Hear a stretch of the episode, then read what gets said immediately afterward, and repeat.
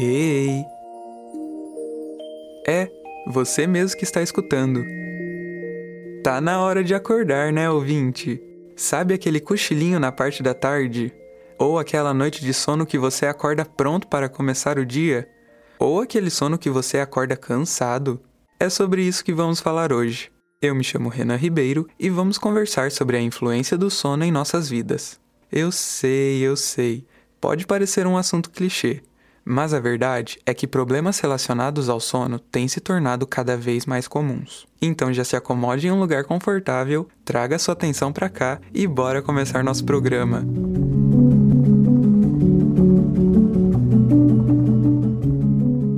Você sabia que a gente passa um terço da nossa vida dormindo?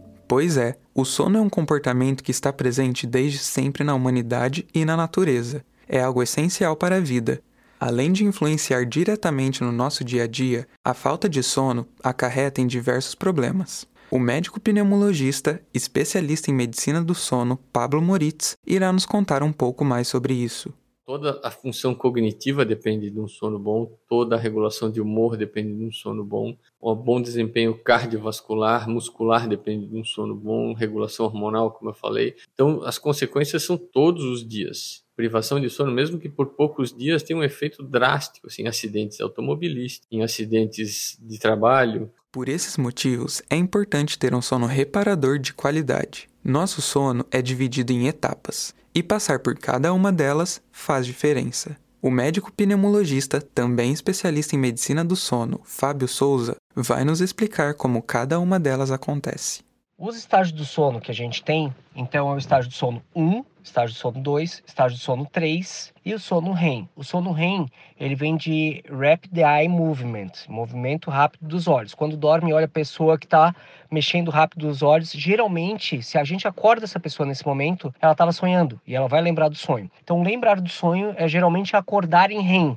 Os estágios do sono principais, estágio 1, estágio 2, que são sonos superficiais, estágio 3, que é o sono profundo, e o sono REM, que é esse do movimento rápido dos olhos, também é um sono reparador, e ele tem muita correlação com memória, com cognição. Quando o sono REM está reduzido, provavelmente vai repercutir em memória e em cognição. A cada 90 minutos, em média, então a gente tem 4 a 6 ciclos por noite sendo um sono normal, passando por esses estágios do sono. Então, 4 a 6 ciclos, passando por esses estágios que eu citei, vai dar mais ou menos aí em torno de 90 minutos para fazer cada ciclo.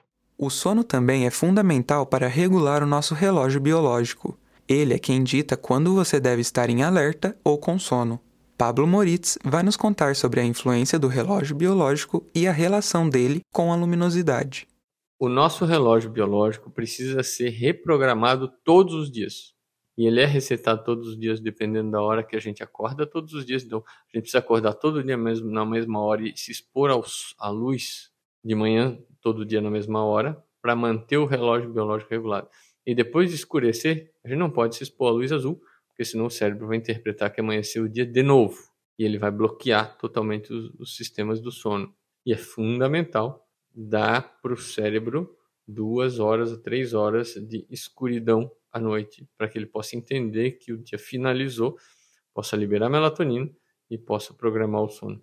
Está começando a entender a influência do sono em nossas vidas? No próximo bloco, iremos discutir os impactos e as doenças que a falta de sono pode ocasionar.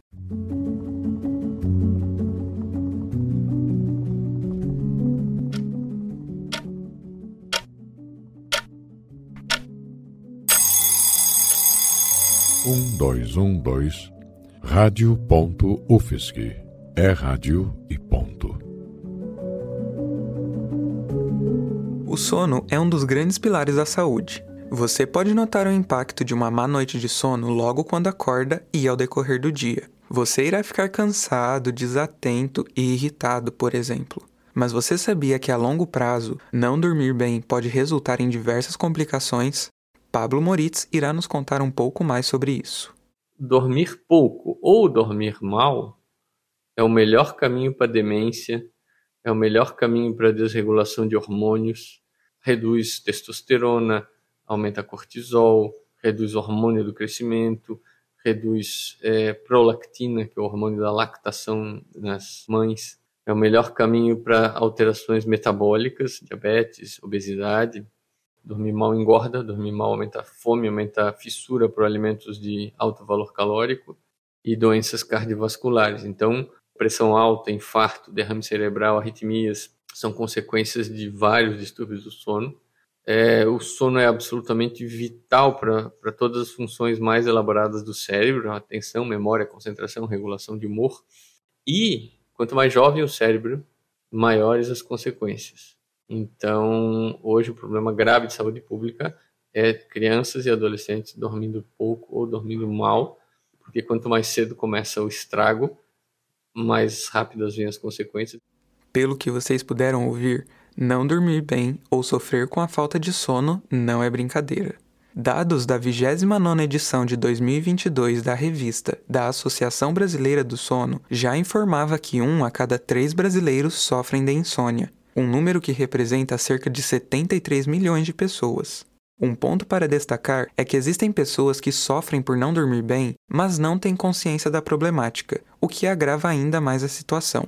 Pablo nos explica melhor a circunstância. Na maioria das pessoas não é tão fácil entender que aquela alteração de humor é em decorrência de um sono de má qualidade. Então, por exemplo, a gente vê muitos adolescentes é, tendo dificuldade de atenção, dificuldade de aprendizado e, e dificuldades de relacionamento simplesmente pelo fato de estarem dormindo pouco e dormindo mal. E esses muitas vezes são levados para atendimento de, de psiquiatra ou, e eles recebem diagnósticos sem se levar em conta o grave problema no sono. E diagnósticos e tratamentos com medicações sem se levar em conta o grave problema com o sono que eles estão tendo.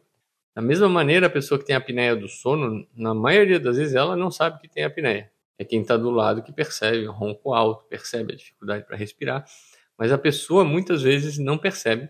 E se a gente pergunta para ela se ela sente alguma consequência disso durante o dia, ela diz que não, que não sente nada, mas ela cochila com muita facilidade se ela senta para ler, para ver televisão, uma reunião, no carro, e isso é um sinal claro de que ela está dormindo mal. Só que ela não percebe como tal. Muita gente está dormindo pouco ou dormindo mal e realmente não não percebe que a dificuldade de concentração, de memória, de atenção é, é por causa disso, ou que a sua ansiedade ou a sua depressão são por causa disso, ou que ela está sonolenta ou cansada o dia inteiro e é por causa disso. Atualmente, a crescente falta de sono na sociedade ocasionou não só o aumento de distúrbios na saúde, mas também o uso inadequado de remédios para dormir. O médico Pablo alerta que esse não é um bom caminho. Não existe nenhum remédio para dormir ideal. Todos têm problemas, todos causam algum grau de dependência, todos têm efeitos colaterais. Então, eles não são a solução para o problema. Não existe remédio para dormir perfeito. A solução é entender o porquê, a causa do problema e tratar a causa do problema.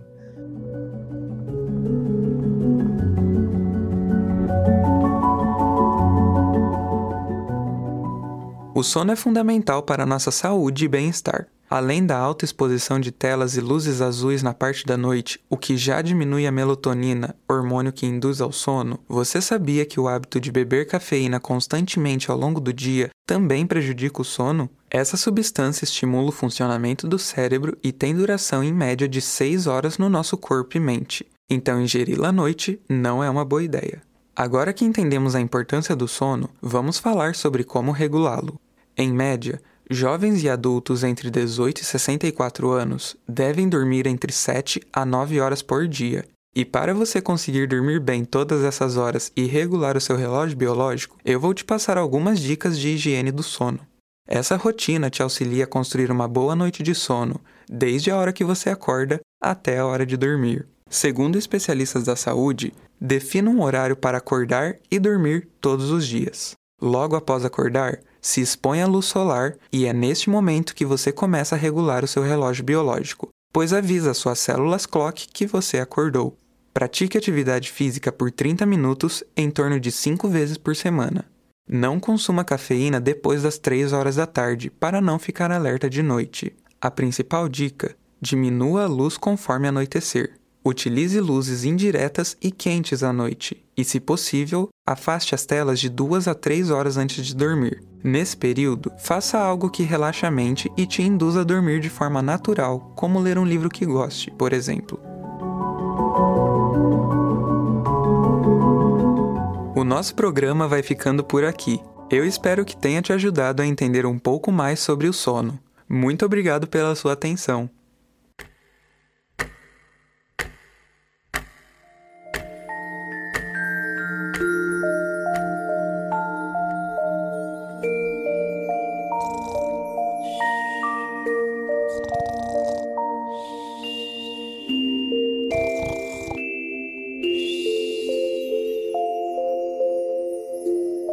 Este programa foi produzido como trabalho final para a disciplina de áudio e radiojornalismo do curso de jornalismo da Universidade Federal de Santa Catarina do segundo semestre de 2023. Produção, roteiro, locução e edição por Renan Ribeiro. Coordenação técnica por Roque Bezerra e Peter Lobo. Monitoria de Rafaela Azevedo. Orientação da professora Valciso Culoto.